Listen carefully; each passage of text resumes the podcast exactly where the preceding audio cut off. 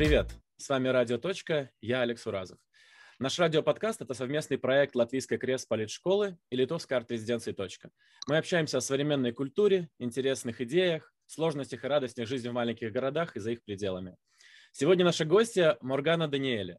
В прошлом гражданский активист, а ныне член Сейма Литвы из фракции «Свобода», фракции, которая решает важные и сложные вопросы, так скажем, либерального характера, такие как гуманные тюрьмы, э, декриминализация, вопросы ЛГБТ-семей и многие другие темы, которые давно естественны для Европы, но задержавшиеся у нас в рассмотрении, ну, может быть, ввиду комплексной консервативности, так скажем, наших постсоветских стран.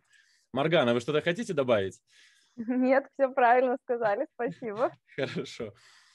А, ну и первый вопрос, конечно, во-первых, я хочу восхититься фразой «поддержать нельзя наказывать», где запятая меняет значение. Я давно искал ее на русском. Вот. И вопрос сразу перейдем к декриминализации.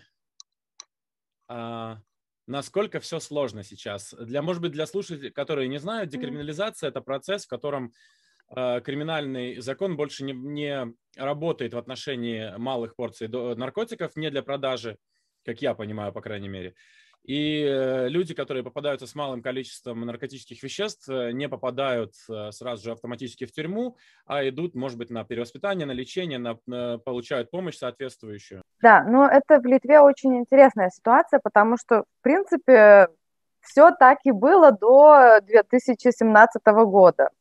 То есть никогда в Литве эм, наличие какого-то вещества для себя без цели продажи э, и маленького количества не было криминальным э, нарушением.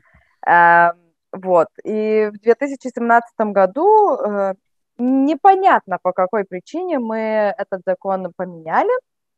И вот так быстро за три года и успели забыть что, в принципе, никакой там монархии и, и разрухи не было в стране, когда, когда э, мы по-другому наказывали людей.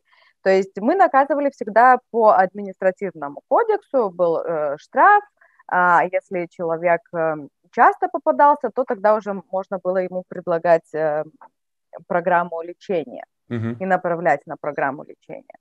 Но если человек э, других нарушений не делал, только вот это именно единственное, вот что он нарушал, mm-hmm. это он имел при себе какое-то маленькое количество вещества, то это не было ну, криминалом. Вот. Э, ну и теперь сегодня, да, это очень сложно, потому что люди успели забыть, и теперь очень страшно всем кажется, что вот если будет не уголовное, а именно административное наказание, то что-то очень плохое случится в стране. Тема наркотиков, она очень э, популярна среди популистов-политиков. Угу. И вот э, сказать, что мы против наркотиков, мы э, хотим, чтобы люди не употребляли. Ну, то есть с, с этими мыслями мы все согласны. И как бы я тоже не за наркотиков, я тоже против наркотиков. Но надо смотреть, э, кого мы наказываем. Мы сейчас против людей. То есть uh-huh, у нас uh-huh. ситуация сейчас не против наркотиков, а мы реально э, наказываем очень строго. И непропорционально своих э, жителей, угу. что не является как бы хорошо для страны. А. Очень нехорошо. Да. И вы сталкиваетесь сейчас с проблемами какими-то в проведении этого закона, я так полагаю, да? Э, ну, мне кажется, самая э, сложная информация, которая, которую распространяет, конечно, оппозиция, это, это вот то, что люди, людей пытаются запугивать как будто что-то очень изменится в стране, и, и не знаю, распространение наркотиков uh-huh. увеличится и так далее. А, тем не менее, конечно, это неправда, и ну, это даже не связано с распространением. Я постоянно повторяю, что распространение наркотиков остается в Уголовном кодексе. Мы совсем друг, о другом деле разговариваем uh-huh. сейчас, а именно о наличии для себя. Вот когда человек употребляет, что с ним делать? То есть какое вот у нас какое решение с ним, куда его направлять, с кем консультироваться ему надо, как тут решать проблему. Потому что люди, которые употребляют наркотики, они с самого начала имеют проблемы не с наркотиками, а обычно с жизнью. Да-да-да, и с семьей даже зачастую. И надо с этими проблемами сначала как бы этих проблем решать. А как, как часть проекта декриминализации, есть ли какие-то шаги в отношении, например, оповещения родителей, что делать в этой ситуации? Потому что, ну, висогенность, тебе известно, была раньше очень тяжелая с этим ситуация. И я всегда говорю, что самое лучшее решение – это работать с родителями. Если родитель понимает, как реагировать, что делать, ну и как-то как правильно проведет, проведет работу свою родительскую, возможно, проблем было бы меньше. Ну, висогинос – это такой необыкновенный случай. Вообще много лет я работала в э, как, предоставлении услуг лечения для людей. Uh-huh. И Висагинос всегда оставалась эм, оставался таким городом, где всегда говорилось, что проблем нет, а если они есть, пускай люди едут в Вильнюс к вам лечиться, uh-huh. пускай не уезжают из нашего города. То есть вот такой был взгляд. Uh-huh. А в принципе проблема одна из, из самых больших вообще в Литве э, в Висагиносе была. Очень э, было большое количество людей, даже таких, которые употребляют инъекционные наркотики, им uh-huh. нужно было лечение именно. А вот. И эта проблема остается. В принципе, предоставление услуг э, до сих пор не работает в Висагиносе. И ну, У нас есть небольшая церковь Свобода, которая пытается с этим работать с религиозной стороны, и они на самом деле там приезжают, что-то делают, но это гораздо, гораздо менее действенная, действенный процесс. Да, поэтому, ну, есть вот это, как это, отрицают проблему, угу. говорят, что ее нет, конечно, это уже проблема города. Но какие еще в сложные либеральные концепции, так скажем, а, понятно, что ЛГБТ-семьи попадают э, тоже в Лайсвес партию, гуманные тюрьмы, я у тебя читал очень большие, большие статьи, хорошая информация. Армия, э, принудительная армия считается проблемой или нет? У, армия. Ну да, конечно, у нас как бы у фракции, у партии мечта, что вот люди только приходили в армию, те, которые, ну, сами хотят. Добровольно. Добровольно да. приходили, да. Но смотря на ситуацию в Литве и на бюджет, э, скорее всего, этого в ближайшем будущем, наверное, не будет. И решается больше вопрос сейчас гендерный. То есть, может быть, все-таки надо звать всех тогда уже, uh-huh. чтобы женщин и мужчин, чтобы ну, не было вот этого гендерного неравенства. Mm-hmm. Скажем, по темам, а, каждый, э, каждый из нас, ну, нас 11, нас не, не так уже много, хотя кажется, что, наверное, мы там весь Сейма занимаем, то есть про нас очень все слышно, но нас все-таки, ну, очень мало там, если, скажем, всего э, э, членов парламента 141, а нас только 11. Угу.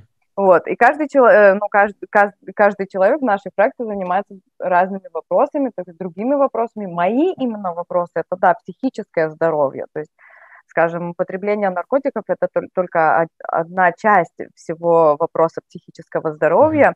И наша вся система, она напоминает, кстати, тюремную систему. Она очень старая, ну, не только mm-hmm. в Литве, конечно, во многих странах. Есть вот эта тенденция закрывать людей туда, закрывать и как-то их там держать. Надеяться, что они выйдут лучше, чем они зашли. Да, да, да, да. Вот, поэтому как бы, ну и когда мы говорим про психическое здоровье, людей надо учить жить в обществе. Они должны выучить, э, научиться сами со своей болезнью функционировать ну, насколько это возможно. А в принципе это возможно, просто надо инвестировать в человека. Вот, так что меня интересуют такие старые системы, которые у нас не видели никаких э, реформ э, с 1990 года. Секс-образование входит? Э, секс-образование, да, одна из тем, но это очень сложная тема. Репродуктивное здоровье, вот это моя А, вот тема. как ты ее называешь, я понял, потому что я думаю, как-то не совсем то же самое, но близко к теме. Ну, это да, это большой вопрос, потому что и контрацепция, и образование по этим вопросам, и там, скажем, меди э, медикаментный аборт. Вот есть разные угу. такие тоже вопросы, которые входят в это. Потому что про секс мы тоже не любили говорить. Ну, естественно, его же не было, его же не было в Советском да, Союзе. Поэтому, поэтому, да, я как бы вытаскиваю вот эти все вопросы наружу и как бы пытаюсь уже задавать какие-то вопросы. Я всегда говорю, что я чувствую себя в политике, таким, знаете, э, подростком. Э, не потому, что я молодая, а потому что подросток, он же видит, что вокруг происходит. И не стыдится и он, говорить. Он спрашивает, но все вокруг как бы опускают глаза. Да, притворяются, что этого нет или отрицают это. И ты в такой шизофрении какой-то живешь, что вот это я же вижу, почему вы, ну, как бы врете все. Вот, и мне кажется, что вот это, это надо менять в стране, потому что у нас на страновом уровне это происходит. Люди живут э, в другой реальности, а как бы публично мы совсем не разговариваем. Если бы это работало, то бы не было никаких проблем. Но вот то, что я очень часто говорю про, скажем, там, а, ситуацию violence. Угу. Насилие. Да, да, ситуации вот с насилием в Литве преступлениями э, такого вот рода, у нас очень плохие э, показатели. И ну, система, которая сейчас должна как бы перевоспитывать этих людей, она, конечно, никого там не перевоспитывает. Но для меня это был шок, понимаешь? Я 30 лет все-таки, ну, я знала, что там очень плохо, но я все-таки верила, что там что-то происходит. Оказывается, uh там даже соцработника никогда не было. То есть Ого. это первый год мы, когда ввели соцработника в тюрьме. А там один соцработник сейчас на, ну, на 600 людей, на 700 людей. То есть Такие говорить там, в принципе, не с кем. Там, да, там просто тебя закрывают и держат какое-то количество лет, а потом отпускают. Вот это единственное, что делается, вот, вот эти 30 лет, что там происходило, вот только вот это. И, конечно, люди, которые выходят оттуда после там 10 лет, у них нет никаких э, навыков никаких uh-huh. нет, они не могут выживать, они там совсем другие навыки получили. Ну и это продолжается, и показатели очень, э, очень плохие. Поэтому вот если все это так было просто и работало, тогда, конечно, не стоит про это даже говорить и даже думать об этом не надо. Ну, я давно тоже в висогенности работаю в молодежной структуре. Я вижу молоденьких девочек, которые э, рано беременеют, э, да. потом растят детей. Я понимаю, что им они стараются, они любят своих детей, но с точки зрения социума, если бы они смогли потерпеть до 18, 19, 20 лет, возможно, была бы другая реальность и у детей, и у мам у этих. Алекс, я вот скажу, есть очень... Э, все проще выглядит э, со стороны, то есть вот с точки зрения, где ты находишься. Когда uh-huh. ты приходишь вот сюда, вот между вот этими стенами сидишь, э, все становится сложно, потому что сопротивление секс-образованию огромнейшее. И как бы люди, которые э, выступают за, они, ну, нет таких как бы даже сильных организаций. А как раз вот э, сопротивление с организаций религиозных и других, оно очень большое. И да, именно вот твоя фраза, если бы они могли бы потерпеть. То есть реально люди думают, что вот если мы будем говорить, что вам нужно потерпеть, в какой-то момент наши молодые люди в это поверят, угу. и мир станет другим. Но я постоянно говорю, что да, если бы молодые люди могли потерпеть, если бы не было в Литве наркотиков, если бы люди не нарушали законы, то не надо было бы никогда говорить про тюрьмы, секс-образование, угу. контрацепцию и другие. Но это идеальный мир. Это ну, идеальный да. мир, о котором мы любим мечтать, но кто-то же должен работать с реальным миром. И очень хорошо, что есть люди, которые мечтают, но, но ну, надо действовать сегодня. Какое у вас развитие в фракции, вот с э, партии «Свобода»? Ты говоришь, мне тысячи людей, они вступают. Что значит вступить в партию «Свобода»? Ой, не знаю. Знаешь, когда я сама вступила в эту партию вообще и шла на собрание первое, я говорила, я шла вот, э, кстати, со своим э, бывшим пациентом, потребителем наркотиков, который много лет провел в тюрьме, и вот мы идем создавать партию. Я говорю ему, говорю, слушай, вот э, тебе говорит, что ты, э, э, как бы признак, что ты стареешь, это когда ты слушаешь музыку своей молодости. Uh-huh. Uh, но, наверное, когда идешь уже создавать партию, то это последний признак, что ты уже старый человек, и ты уже ведешь себя как твои родители. Вот, и, ну, это была такая для меня, это было большое изменение в нашей политике. До тех пор я не чувствовала никогда, что какая-то партия или какая-то фракция или вообще какой-то человек в Сеймосе Э, представлял бы мои взгляды на жизнь uh-huh. и на страну. А, и когда я почувствовала, что вот создается такая партия, я решила, что все, уже хватит ждать, надо делать, потому что я уже в предыдущем интервью, с, кстати, с ребятами из России говорила, что вот был момент, когда мы ждали, когда же придут эти молодые люди, вот э, умные, и они что-то там начнут менять. И потом был еще другой момент, когда мы уже поняли, что, наверное, это мы. Уже, наверное, не надо ждать, это, скорее всего, уже наше поколение, которое должно идти туда и как бы принести совсем другие идеи и вопросы. Я думаю, э, очень важно ну, посмотреть на нашу культуру и увидеть то, что неуважение к ребенку, даже ребенку, оно считается нормальным. И мы как бы не уважаем этого маленького человека. Мы даже думаем, что насилие в сторону маленького человека, вот этого ребенка, это что-то нормальное. Это да? полезно. А, это ужас. То есть да. вы какой-то вопрос не можете решить со своим коллегой, но вы же не, ну, не начинаете же его бить.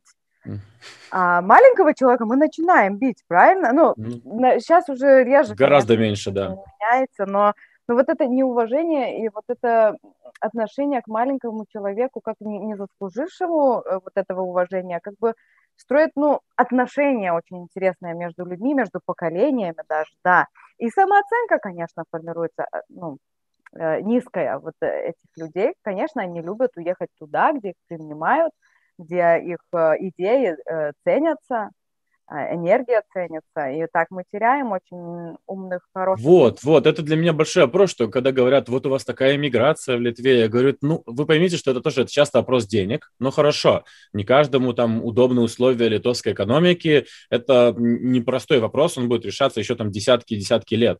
Но этически люди бегут. Люди бегут, потому что не могут быть собой или не могут быть признаны, или они просто, ну, они перест... их вот это насилие, которое происходит, оно же не только физическое, оно же еще э, психологическое насилие огромное.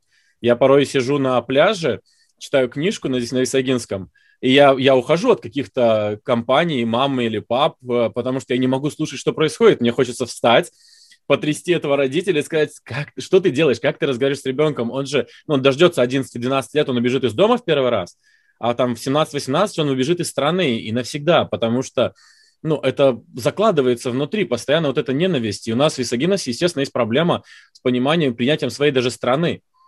Ну вот, видишь, э, страна должна, я должен, это тоже интересный вопрос. Я думаю, я всегда говорила, вот люди молодые, э, они часто занимают таки, такую пассивную позицию, вот, скажем, на работе. Э, мне кажется, это тоже мы выучили от старшего поколения это все. Что я имею в виду? Что мы э, не хотим создавать для себя среду, мы не хотим вкладывать энергию, мы ищем какую-то среду, где уже все сделано. Uh-huh и где будет лучше. И вот люди часто даже работу меняют, потому что вот на работе есть какой-то человек, который там ведет себя не так, как я хочу, создает мне какие-то проблемы, так я буду тогда искать другую работу. И он меняет эти работы, в какой-то момент я говорю, слушай, ну пока ты не создашь себе как бы свою среду, ты не найдешь такого места, где все будет идеально, и как бы все вот будут тебя только ждать.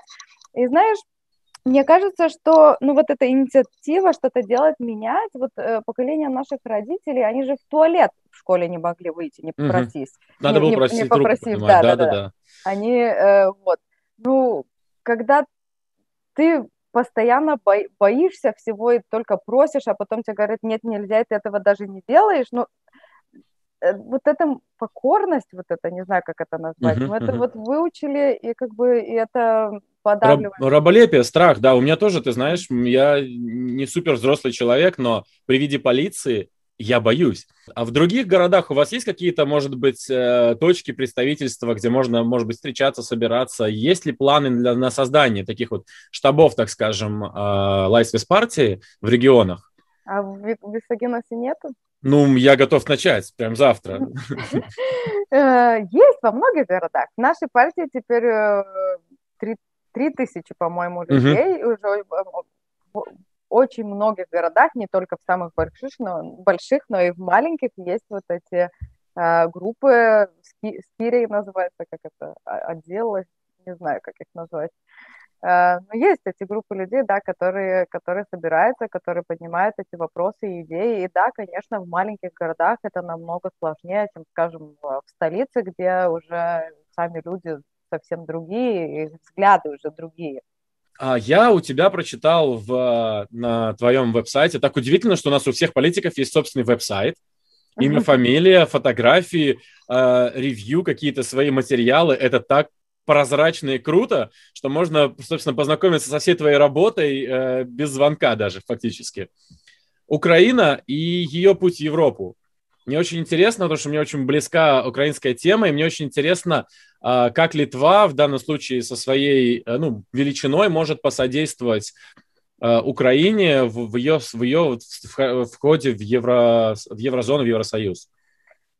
Знаешь, я вот по этому вопросу чего-то нового, такого, чего мы не знаем или не говорили, я не могу ничего нового сказать. Э, в принципе, меня саму интересуют страны э, Восточной Европе, Центральной Азии, так как mm-hmm. я там работала очень много по вопросам именно ВИЧ-СПИДа. Mm-hmm. Э, и Украина одна из таких стран, где это больш, большая очень проблема. Вот. Mm-hmm. Поэтому у меня есть э, ну, связь с этими странами, э, Украина, Грузия, ну и там, конечно, дальше уже Центральная Азия. Uh-huh. Вот. Э, и я вижу это, как сказать, вот эти страны, которые раньше были под влиянием России, Россия как империя, она вот в таких судорогах сейчас. Она пытается такими способами интересными, современными, скажем, способами, гибридными uh-huh. способами удержать э, территории своего влияния. Uh-huh. Но эти территории, они вот как эти дети в висогинности. Uh-huh. Они уже растут, они растут как э, личности, они растут как страны, они видят себя э, в семье европейской, э, так же, кстати, как и Беларусь. Э, и ну, происходят очень большие интересные такие процессы, но сам ребенок должен вырасти, сформироваться и выйти из этого плена, из этого вот такого, даже не плена, я бы сказала, из такого э, токсического отношения с родителем. Ну, естественно, ты, ты в любом случае, ты как страна являешься психологически расстроенной. То есть это очень сложно. Да. У тебя бывают всплески агрессии, всплески непонимания. Мы также, я также отношусь к Литве, потому что когда внезапно мы все сидим ровно, у нас все хорошо, мы в Европе, безопасность НАТО, и вдруг нам говорят, а у нас будет обязательно армия. Все мы удивляемся и говорим, что значит у нас будет обязательно армия. Они говорят, ну, мы Россию не любим, мы как она не будем, но мы сделаем обязательную армию. А, подождите. Потом они говорят, мы криминализуем наркотики, потому что мы Россию не любим, мы не хотим, чтобы было как в России, но у нас будет точно такой же закон.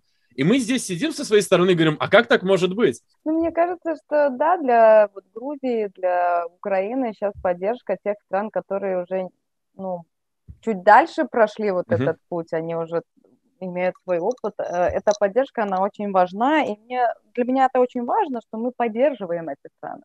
Но, в принципе, мы ничего больше, кроме этого, такого и не можем сделать. Мы да, вот да. отстаиваем эту позицию в Европе. Мы тот голос, который говорит, э, люди — это наши друзья, они с нами, мы их знаем, они хорошие ребята, у них там и сложно, давайте поможем. Ну, то есть мы доносим это, потому что, ну, знаете, это как, э, э, когда это наши соседи, мы это как бы видим и понимаем, но там, скажем, в Испании, там где-то рядом с Средиземным морем, ну, не очень там люди много думают о Украине или Беларуси. Ну, то есть мы вот это, мы уже в семье, и мы тот человек, который доносит вот эту информацию и как бы говорит, что надо что-то делать, давайте какие-то санкции, давайте какие-то там, давайте как-то поможем, ну, ну и так далее.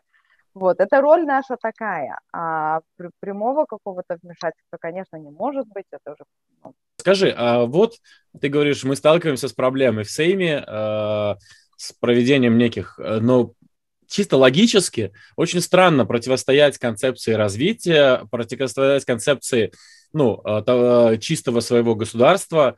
Э, с кем вы сталкиваетесь? Почему люди отрицают, не подписывают, голосуют против? Вкратце. Ой, очень, очень много причин, но, во-первых, эм, эмоциональные аргументы. То есть очень сложно комментировать эмоциональную чепуху, скажем так.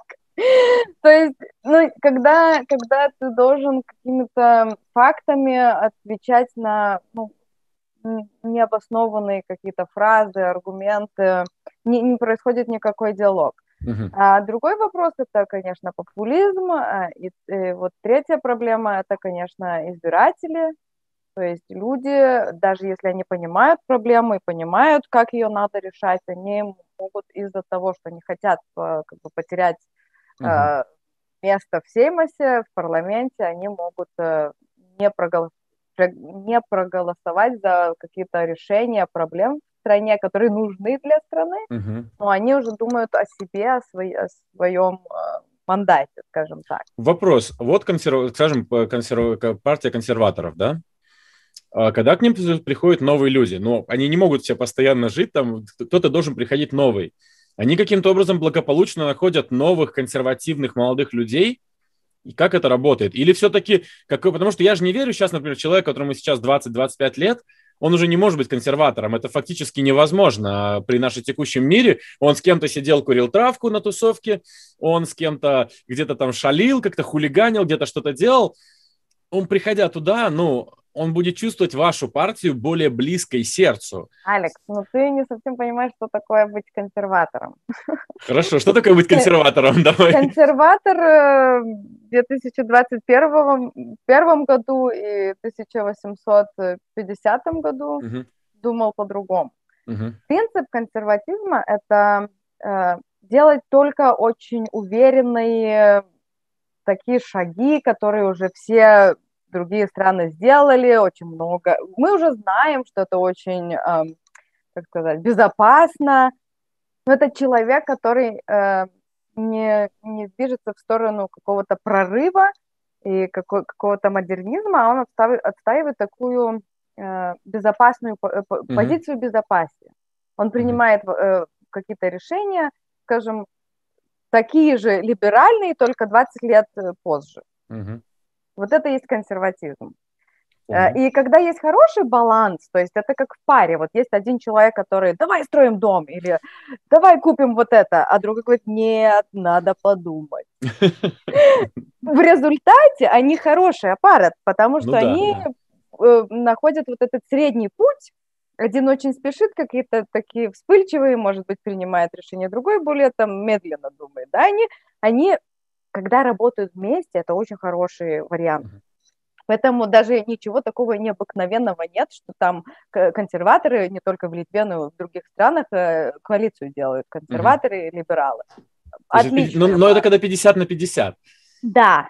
Немножко сложновато, когда, когда консерваторов сейчас, скажем, там 130, Человек и 11 а либералов. либералов 10, да. И тем не менее нас больше слышно и кажется наоборот, что нас 130, а их 10. Потому что консервативный, о- о консерватизме, мне кажется, медиа тоже не так интересно рассказывать, потому что тогда их заголовки будут «мы запретили», «мы не пропустили», «мы не сделали», «мы отстояли», а им хочется поговорить, потому что их аудитория тоже сейчас молодые люди, и молодые литовцы, и люди, которые сейчас здесь растут, которые будут управлять страной через там 30 лет, скажем. Э, Скажи, если смотреть на вот условное развитие, партия э, Свобода, Лайсвес партия развивается, больше членов в нее вступает, в нее переходят молодые консерваторы, говорят, я больше не могу это слушать, извините, до свидания. А, какие были бы дальнейшие большие шаги, если это, конечно, не секрет партии, если это а, не за семью замками? Легализация? Эм, фу, Вау, это ну, зависит, какие, какие вопросы в моей сфере, скажем, и какие вопросы решаются э, в партии. Мне кажется, все-таки самое главное – это смотреть и, за- и занимать какие-то места в бизнесе, вообще на мировом ур- уровне находить вот эти э, opportunities. точки влияния, возможности. Нет, нет, opportunities. Возможности. Да, ну какие-то возможности, которые появляются, вот, э, вот, э, самые современные страны, они ну, не упускают этих возможностей. Мгм. Надо увидеть, надо почувствовать и надо действовать первыми. И это очень важно, когда мы ну, уже начинаем понимать, что э, страна сейчас зависит не там, скажем, от агрокультуры или там заводов, она зависит от э, ну, ученых. В принципе, от, э, от э, наших э, академиков и наших людей, которые могут создать что-то, чего еще нет. Потому что Мгм. мы живем в такой в таком времени, когда, когда вот это все развивается, технологии, э, какие-то новые, постоянно новые какие-то идеи и мысли. Вот. И чтобы мы двинулись вот в эту сторону такой прогрессивной страны, на, на мировом уровне нам очень нужны эти люди, нам надо удержать своих молодых людей, uh-huh. наших умных людей, ученых людей, чтобы они не уезжали и помогали нам ну, создавать вот такую страну. Поэтому даже вот э, все, что там э, смеялись люди про этот космос, что Литва, э, значит, на- наконец-то вступила в организацию uh-huh. космоса, и наши люди, вот вы, наверное, слышали, 80 uh-huh. людей с Литвы э, и также женщин заполнили эту анкету, чтобы стать ну, космонавтами uh-huh. на самом деле. Мы никогда не имели этого, э, этого э, opportunity. Ну да, возможности этой, да. Возможности, вот. Поэтому направление вот это, оно такое, ну я так, такими большими штрихами объяснила, но вот. А легализация, там, скажем, ну да, это тоже что-то, что происходит в мире в нескольких странах, и мы смотрим, ну, нам не надо быть последними в мире, uh-huh. мы уже не будем первыми, но надо смотреть. Знаешь, я всегда говорю, что ошибок не делает только тот, кто вообще ничего не делает. Да. Когда, ты, когда ты боишься пошевелиться, ты, в принципе, да, ты, наверное, всегда хорош, ты, тебя никто не видит, не слышит, и, ну, как бы ты тихо себе спокойно живешь, но, но из твоей жизни ты толку мало. Ну, жестко мы сейчас закончим с тобой интервью. Поэтому вот это э, наша сила, это вот э, интеллектуальная property, вот э, мозг человека теперь является самым главным для всех стран, для всех наших возможностей. И мы маленькая страна, нам надо быть умными и, и, смелыми, чтобы мы построили... Ну, мне кажется, Израиль очень хороший пример страны, которая полагается на, на интеллект человека, на какие-то на модернизм, на какие-то шансы, вот, которые на рынке происходят. Ну, то есть человеческие ресурсы, да, я с тобой согласен, на, на самом деле. Это очень хорошее, хорошее завершение нашего, нашего интервью, потому что я тоже думаю, что это, это супер важно говорить о человеческом ресурсе в Литве, о людях, которые патриотично хотят здесь что-то развивать, не боятся, может быть, маленьких зарплат средних или, а, там, не знаю, отсутствия горнолыжных курортов каких-то, наслаждаться тем, что мы имеем, потому что это тоже огромный, я считаю, навык для молодого человека, э, ну, любить то место, где ты родился, где ты можешь, можешь что-то создать, потому что чем, чем меньше страна, мне кажется, тем проще что-то здесь вот продвинуть, создать, прилепить себя как-то рядом, потому что в гигантском, гигантской стране ты всегда будешь чуть-чуть э, придавлен огромным количеством других людей. В Литве, в Висагиносе в частности, я тоже часто людям говорю, да, это также будет в Даугавпилсе, вчера с ребятами встречались, Скоро с, с ребятами из Нарвы увидимся. Инициативы создают, создают люди, вот, которые двигаются, которые делают, которые не стесняются и не боятся. Я согласна. Прекрасно. А, ну что, с вами были, на этом мы закончим, наверное. С вами были Алекс Уразов и Маргана Даниэля. Это «Радио Точка». Подписывайтесь, пишите ваши комментарии. Давайте вместе знакомиться с интересными людьми. И до встречи!